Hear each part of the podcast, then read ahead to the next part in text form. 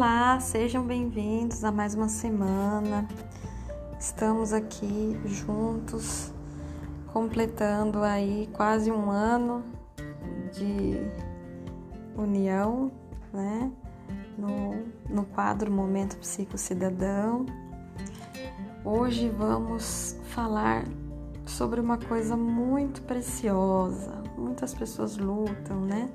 Então, como construir boas relações, né? Como se relacionar melhor, melhor tanto na parte pessoal, quanto profissional, é, quanto amorosa, né? Então, ao longo de nossa vida, convivemos com muitas pessoas que de alguma forma vão influenciar aí no nosso caminho, né? Em todas as áreas mais é, do que uma questão social em si, né? Saber se relacionar faz parte também da sua sobrevivência. Mas por quê, né? Nós, como seres sociáveis, vivemos numa sociedade interdependente, interligada. Então, se a gente não souber cultivar aí um, os bons relacionamentos, a gente vai ter alguns conflitos em determinada época da nossa vida. Muitas vezes nós somos apegados muito aos nossos próprios problemas, às nossas questões internas e nos esquecemos como faz bem construir é, boas relações aí com o próximo, né, com o outro. O psicólogo pode ajudar você nesse sentido. Então, trabalhando habilidades sociais, trabalhando aí alguns gargalos que fazem você não conseguir manter os seus relacionamentos, não conseguir é, iniciar relacionamentos, algumas dificuldades que você perceba nesse sentido. Então, na reflexão da terapia, você identifica e trata, e de maneira prática também, é, praticando aí no dia a dia um, um novo modo de se comportar, um novo modo de lidar com as pessoas certo? E todos nós, como humanos, gostamos de ser compreendidos e aceitos né, em todos os aspectos. Então, nada como ter uma bela empatia para poder nos ajudar nessa questão. Mas vou passar algumas dicas então.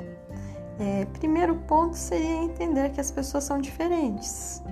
Nem todas pensam da mesma forma, nem todas agem do mesmo modo, nem vivem de forma igual. Então, depois de entender e aceitar as diferenças, vai ficar mais fácil de você se abrir para o novo e aceitar o outro como ele é, trabalhando também a empatia, né? De se colocar no lugar dele para poder entender o porquê ele pensa daquele jeito, o porquê ele faz aquilo daquela forma, né? Sem julgá-lo. Segundo item é a tolerância.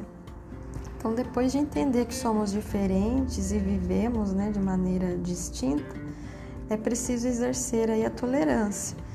Às vezes é difícil aceitar algumas visões diferentes da nossa, né? mas o importante não é julgar, e sim compreender de que cada um é livre para pensar, para fazer o que quiser, desde que não atinja os direitos de nenhuma outra pessoa. Né? Então, ser tolerante é uma forma de ter mais paz e cultivar melhor as relações.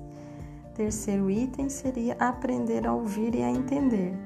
Em um mundo cada vez mais egocêntrico, uma ação tão simples é muitas vezes deixada de lado, né? Então, aprender a ouvir é mostrar que você tem interesse no outro, você valoriza algo além de apenas a si mesmo e que respeita a ideia da outra pessoa.